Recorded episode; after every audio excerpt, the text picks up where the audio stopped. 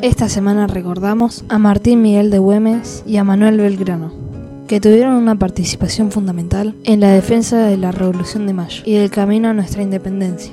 Pero junto con ellos, recordamos también la lucha de muchas mujeres y de muchos hombres que hicieron posible la independencia, incluso dejando sus vidas en las batallas que tuvieron que librar.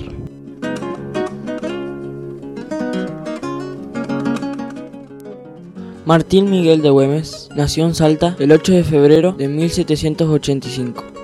En 1806, cuando era todavía muy joven, participó de la reconquista de Buenos Aires durante las invasiones inglesas. Durante la década de 1810, lideró la guerra por la independencia en el territorio que hoy forma el noroeste argentino. Esa guerra mantuvo al resto del territorio de las nuevas provincias unidas del Río de la Plata, libres de las invasiones españolas o realistas que llegaban desde el centro del poder español en Sudamérica, que estaba en Lima, Perú.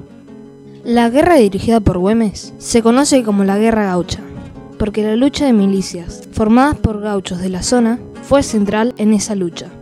En 1814, una ocupación española llegó a una prolongada resistencia de estos pobladores rurales, que frente a la pérdida de recursos, ganado y alimentos, se organizaron en milicias.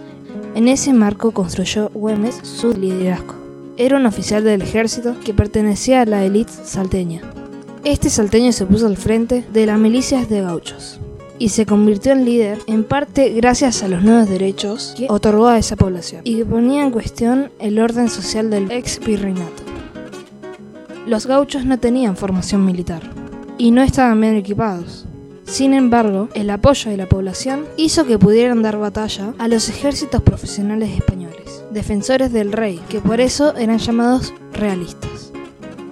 Hay que destacar también que Güemes recibió casi siempre el apoyo del gobierno de las Provincias Unidas del Río de la Plata, ya que la lucha de sus gauchos permitía frenar a los españoles sin tener que enviar ejércitos desde Buenos Aires u otros lugares. De esa forma, el gobierno pudo concentrar esfuerzos en la organización del ejército de los Andes para llevar adelante la campaña de liberación de Chile y de Perú.